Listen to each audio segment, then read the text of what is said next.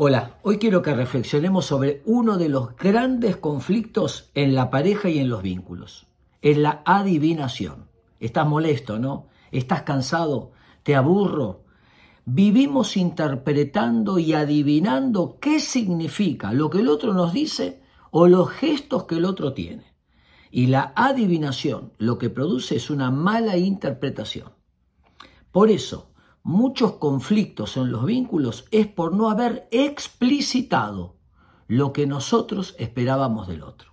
Yo esperaba que me llames, esperaba que me ayudes, esperaba que este, me escuches.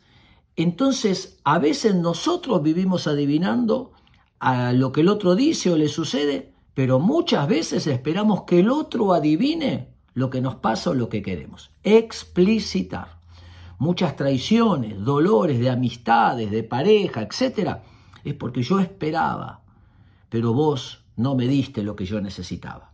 Explicitar, blanquear, pedir, decir y darle la libertad al otro que nos pueda decir que sí y decir que no. Pero cuando explicitamos lo que queremos o necesitamos del otro, los vínculos mejoran un poquito. Espero que les sirva.